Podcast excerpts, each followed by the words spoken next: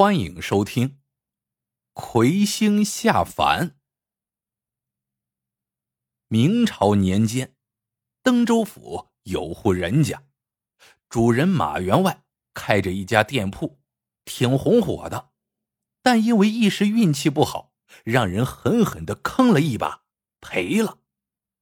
这一赔不要紧，欠下了城里好些人家的债务。加到一起，怕有两千两了。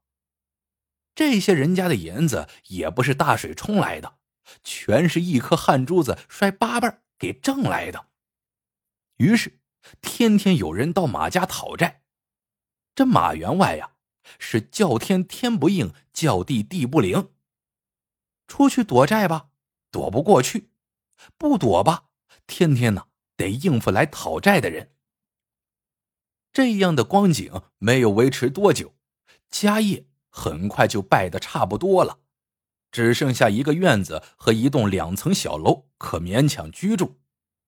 马员外只好天天把自己灌醉了酒，做一个糊涂虫。原本好好的一家人，日子艰难的很。马家一共三口人，除了马员外，再就是妻子和儿子。马员外顾不了家，妻子只好纺线织布，赚点钱勉强生活。马员外的儿子名叫马启凤，十四岁了，家没有败的时候，还能到学堂里读书；家到一败，没钱读书了。可是马启凤喜欢读书，尽管才十多岁，已经有点名气，读的书不知有多少。文章也写得很有章法，如果家里有钱，将来考个进士什么的，自然不在话下。对于马启凤来说，母亲纺线织布挣下的钱根本就不够家里用，况且还要想办法偿还人家的债务呢。马启凤只好也出门找能赚钱的事情做，可他才多大年龄呀，根本就没人顾。后来，还是一家小买卖行，缺个记账的。知道马启凤脑子聪明，认的字儿多，算术也好，就雇他过去，每天白天记记账，晚上回家，一个月给他一两银子。这一两银子一个月不少了，但若想攒够了还账，可是门儿也没有啊。马启凤替父亲着急，可有办法吗？没有啊。虽然有了个小职业，但马启凤在学业上丝毫也不敢懈怠。白天出去记账，晚上回来，马启凤就点燃一盏油灯，在楼上悄悄读书，读上一两个时辰方才睡觉。每天如此，他心里总存有一个希望，那就是将来考上进士了，出去做官，赚了钱还债。父亲欠人家的债，老是还不了，让他愧疚的很。马家店铺出事是春天，慢慢的就到了秋天，债主们纷纷上门来讨债，但马家实在拿不出钱来，而这些债主呢又不相信，后来呀，干脆就抱了被子过来，白天黑夜的都在院子里守着，不走了。马员外一看势头不妙，酒也不喝了，趁着茫茫黑夜躲了出去。这一下可苦了马启凤母子，他们两个，一个是性子软弱的妇女，一个是年方十四的孩子，哪里应付得了这些呀？于是母亲便有了死的心。有一天趁人不注意，他找了根绳子，一头搭在了梁上。一头系了个扣子，把自己一吊，幸亏讨债的人看得紧，把他救了下来。但讨债的人呢，以为这是马家上演的苦肉计呢，就是救下来了，可就是不肯撤退回家。这一天，马启凤给主人家记完账回来，知道母亲上吊自杀的事情，这眼泪唰的一下就流了下来。他抱着母亲。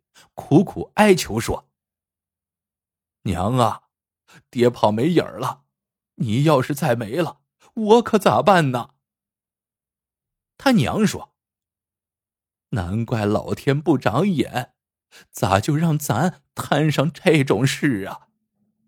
我是想死了，过去问问阎王爷呀。”马启凤抬头看看天，说道：“娘，老天是长眼的，他不会不管咱们的。你放心，爹走了，还有我呢。只要你好好活着。”我一定想法子了结这事儿。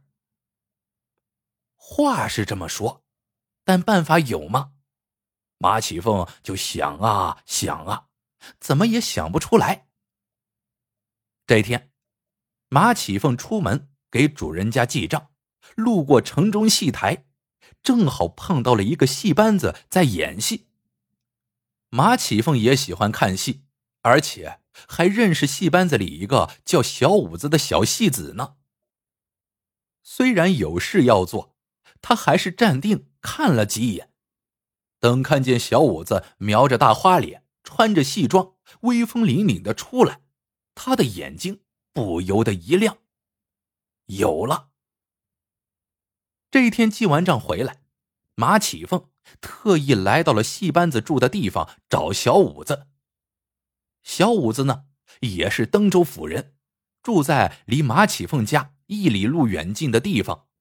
他年纪比马启凤大几岁，小时候还在一起玩过呢。小五子家里穷，马启凤不止一次周济过他。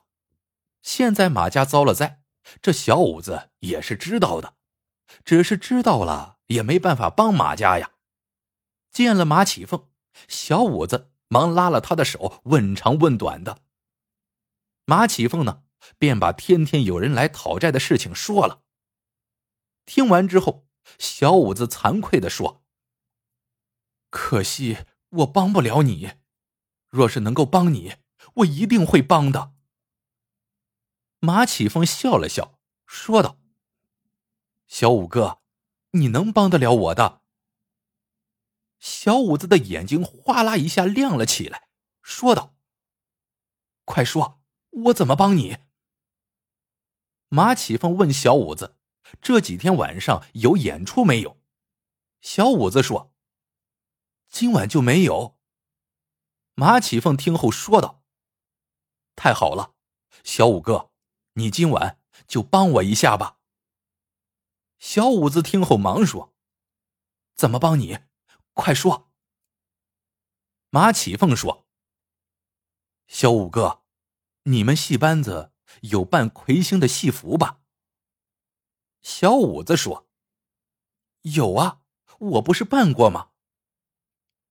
马启凤呵呵一笑，说道：“真是太好了！你呢，今天晚上扮成魁星的模样，等天黑了之后，我把后窗打开，你呢？”悄悄进来。我在楼上读书，你到时候什么话也不要说，就站到我身后去。若是有讨债的人上楼，你什么都不要做，什么都不要说，只管站着就是了。小五子看着马启凤，满腹狐疑。这就行了。马启凤告诉他，等上楼的人下楼之后，他再悄悄下去。从后窗出去就是了，剩下的事情他就不要管了。小五子说道：“成，你放心，这事交给我，我保证做好。”这时，马启凤从怀里掏出一串铜钱，递给小五子：“我现在能给你的就只有这一百文钱了，你买些点心什么的回去孝敬父母。等以后我发达了。”不会忘记你小五哥的。小五子连忙推辞，说道：“你家里都这么难了，我哪里还能要你的钱？”马启凤把脸一沉：“小五哥，你要是不要，就是不愿意帮我了。”小五子见推辞不掉，只得把钱收下。他拍着胸脯说：“放心吧，我今晚。”一定耽误不了你的事情。马启凤告别了小五子，又买了一支蜡烛，这才回家。在家里等着讨债的十几个人都已经吃过饭了，正在院子里商讨怎样把马员外给揪出来，怎样把债尽早的讨回来呢。马启凤绕过他们进了屋，这当口，他娘刚刚做了一盆米汤，马启凤喝了两碗，对他娘说道：“娘啊，你早早歇息吧，我想到楼上读书呢。”他娘说道。儿啊，外面那么多人，你读得下吗？马启凤说：“儿读得下，娘放心便是。”他娘听了，又是心疼又是欣慰，然后就上楼去了。这些日子，债主们赖着不走，马启凤夜里没读过书，一是没心情，二是担心人家笑话。这回上楼。他点燃了蜡烛，把书放在桌上。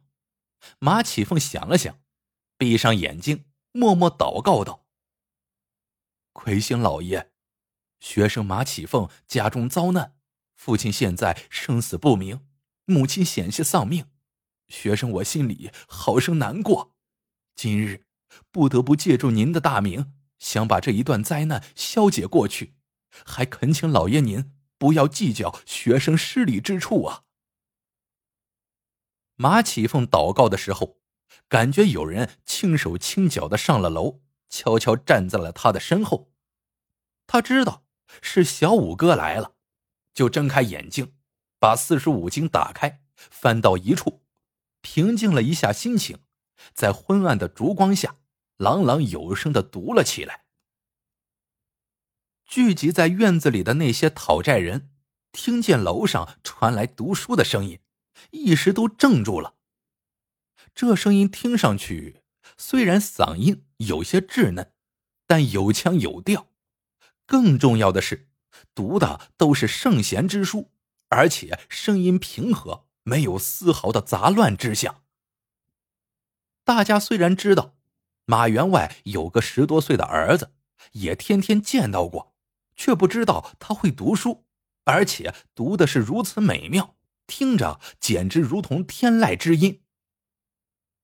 马员外欠债最多的债主是龚员外，他不到四十岁，家财万贯，马员外足足欠了他八百两银子。原本龚员外并不缺这些钱，但就是看不惯欠钱不还的人，而且他也认为马员外不是还不起，而是不想还。这才跟随着大伙儿一起来闹。现在听见楼上读书的声音，心里不禁一动。难道欠债不还的马员外的儿子还会如此酷爱读书？大伙儿一怔，随即议论纷纷。这公员外想了想，对大伙儿说：“各位且待着，带我上去看看，到底是哪个在读书。”然后，他就迈着步子，轻轻进门，轻轻上楼。等上得楼来，还没走进里面，这公员外就愣住了。从门外望去，只见一个十多岁的清秀少年，正端坐在书桌之后，手捧一本圣贤书，旁若无人的诵读着。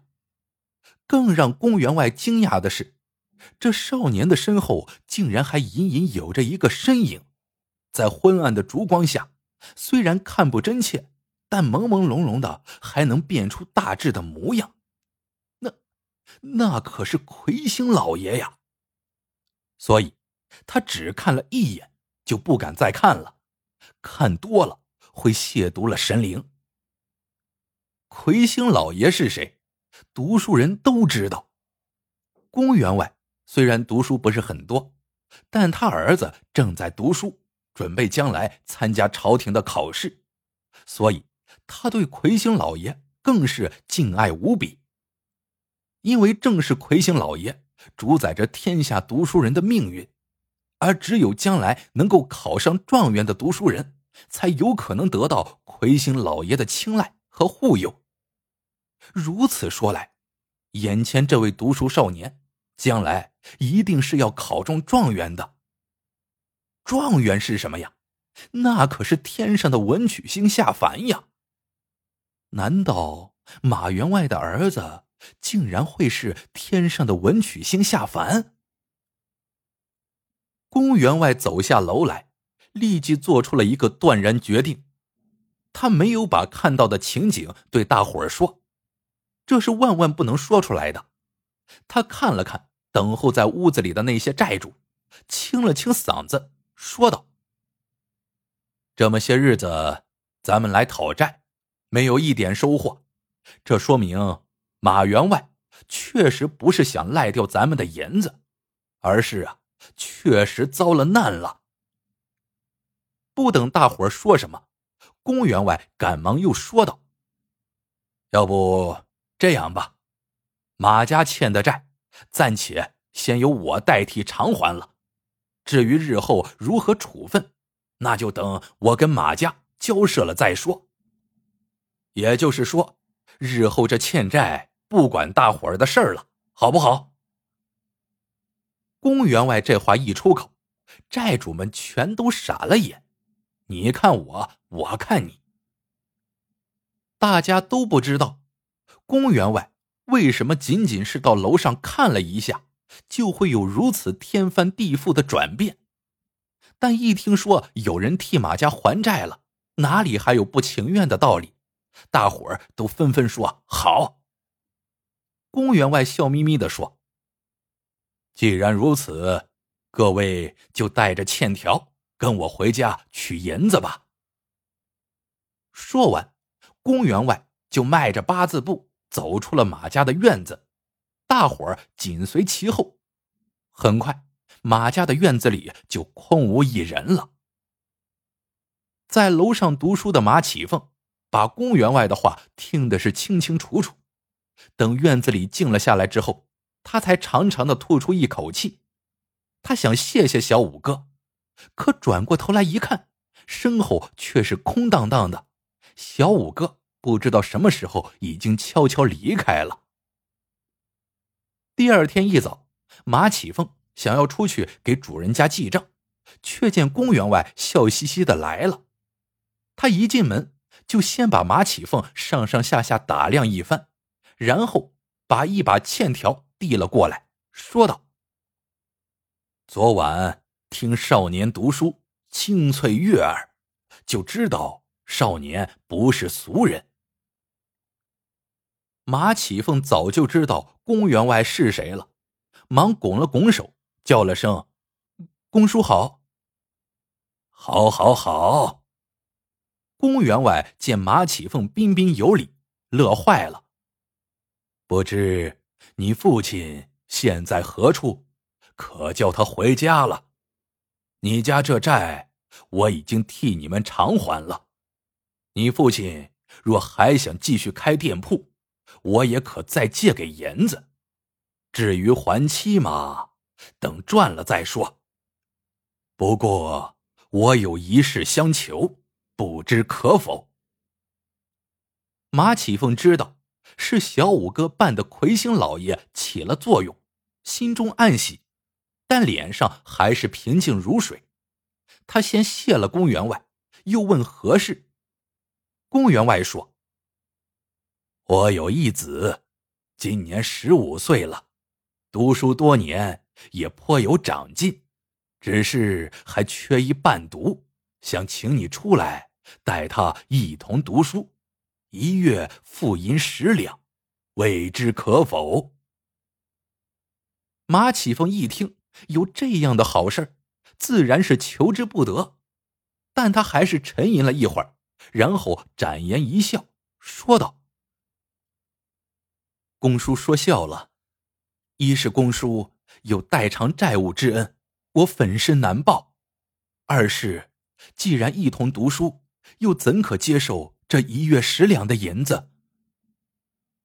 公员外见马启凤如此能说会道，又有礼有节，便对着马启凤的娘哈哈笑道：“还有一事，我也一起说了吧。我有一女，今年十二岁了，长相有目共睹，且也聪慧。若令郎不嫌，倒可定下终身，如何？马启凤的娘一早起来，就被这公员外弄得目瞪口呆。现在又听公员外说要将小女许配给马启凤，更不知如何说起，想要拒绝。马启凤从后面轻轻扯了他一下，他方才醒悟过来，说道：“这事情大，我一妇道人家做不了主，等我丈夫回来再做商量吧。”公员外又是哈哈一笑：“这就可以了。令郎与小儿一同读书，自然会见到小女。若是令郎不喜，就算我没说过此话。”说着，公员外取出一锭二十两的银子放在桌上，说是先预付两个月。公员外离开之后。马启凤的娘如在梦里，追问马启凤是怎么回事。马启凤不敢跟娘说实话，就说自己也不知道。他娘想想，这事儿好的不得了，跟登州府的大户公员外都是一家人了，心情是何等的畅快呀！没几日，马员外也得到了消息，他满脸羞愧的回家了。马启凤的娘把事情从头到尾一说，马员外也惊讶万分。不过有这样的好事，自己跑上门来了，又如何拒绝呢？于是马启凤便很快和公家小女定了亲，随后又到了公家，和公子公袭玉一同读书。公家早就聘请了当地最好的私塾先生。马启凤就无忧无虑的读起了书。再说那公家小女，有时也有意无意的到学堂来。马启凤一见，果然是天仙般的美貌，心里自然就高兴。马启凤一高兴，就思量着要报答报答小五哥。可是不知怎么的，小五哥一见到他就急忙躲开了。这是怎么了？马启凤一直满腹狐疑，后来因为学业紧张，慢慢的也就把这报答的心暂且放下了。马启凤有了好先生，进步自然更快。公家的公习玉呢，因为有马启凤的陪伴，相互切磋学问，比划文章，学业上也大有起色。马启凤十九岁那年，与公习玉一起进京赶考。竟然真的考中了一榜进士，连宫袭玉也考中了二榜进士。殿试时，马启凤被皇上亲自点了状元，轰动一时。马启凤当初求小五哥救他一家人，并没有想到会弄假成真，当时想的只是借此吓退讨债的，给自己一个回旋的余地。哪里想到公家会信以为真，不仅替他偿还了债务，还把小女许配给了他。一时觉得有坑骗之嫌，但是想到经过努力，日后能考个进士，让公家小女做个进士夫人，也是一种报答。可那都是希望而已，哪里会想到他马启凤真的会成为状元了呢？好几日里。马启凤都晕晕乎乎的，如在梦里。这一天，马启凤奉旨回家成亲，风光无限。公家小女嫁了状元郎，更是无上荣耀。宫袭玉考中进士，公家自然是喜上之喜。这公员外天天乐得合不拢嘴，觉得自己幸亏那天夜里亲自上了马家的楼，这才有了今天的风光。再想想，公员外也得益于自己的善心。若不是当初决意替马家还了债，哪里会有眼前的一切呢？自家小女又怎么会嫁了马家的状元郎呢？新婚过后，马启凤又想起了小五哥，他派人给小五哥家里送去白银两百两，并且让小五哥马上过来见他，他一定要当面好好感谢一番。那天，小五子惶恐的来到了马家，几年不见，小五子已经不在戏班里混了，而且长成了一个壮壮实实的男人。他一见马启凤。还没说出一句话来，却扑通一声跪了下来，哭哭啼啼的说：“大人饶命啊！”马启凤很惊讶，说：“小五哥，我得好好谢谢你呢，你这是为甚？”他走上前去要扶小五子起来，可小五子说什么也不肯起来。马启凤急了，把脸一板。说道：“到底是怎么回事？你说出来，不管怎样，但说无妨。”小五子不哭了，他抹了抹眼泪，把事情的真相说了出来。原来，当初小五子收了马启凤的钱后，一路上急冲冲的想去戏班取装扮魁星老爷的服装，他走在街上。看到沿街各种各样的小吃，嘴馋了。平时是没钱，嘴馋也只能忍着。现如今手头有钱了，他忍不住放开肚子吃了好几样。吃的太多了，肚子突然痛起来，赶紧回家拉个不停，又痛得厉害，爬到炕上就起不来了。这一番折腾。直到天快亮的时候才安静下来。所以说，那天晚上小五子根本就没能装扮魁星去马家吓走那些讨债的人。就因为这，以后见到马启凤，小五子只能躲着，他怕因为自己误事而害了马启凤，哪里还敢见他呀？马启凤一听，怔住了。那天晚上，他明明听见有人上楼的脚步声，明明感觉到有人站立在他的身后。小五子痛哭流涕的时候，公员外就在一边，他全听明白了。原来当初马启凤是要小五子假扮魁星老爷，但小五子又说那天晚上他根本就没能过去。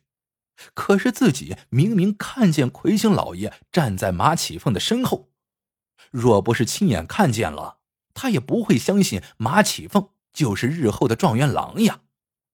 这到底是怎么回事？到底是状元郎的岳父？公员外很快就明白了，那天晚上他看见的，确确实实是真正的魁星老爷呀。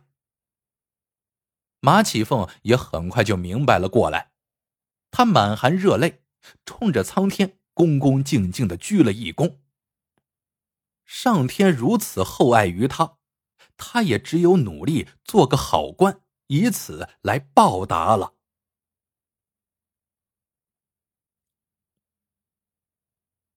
好了，这个故事到这里就结束了。喜欢的朋友们记得点赞。评论、收藏，感谢您的收听，我们下个故事见。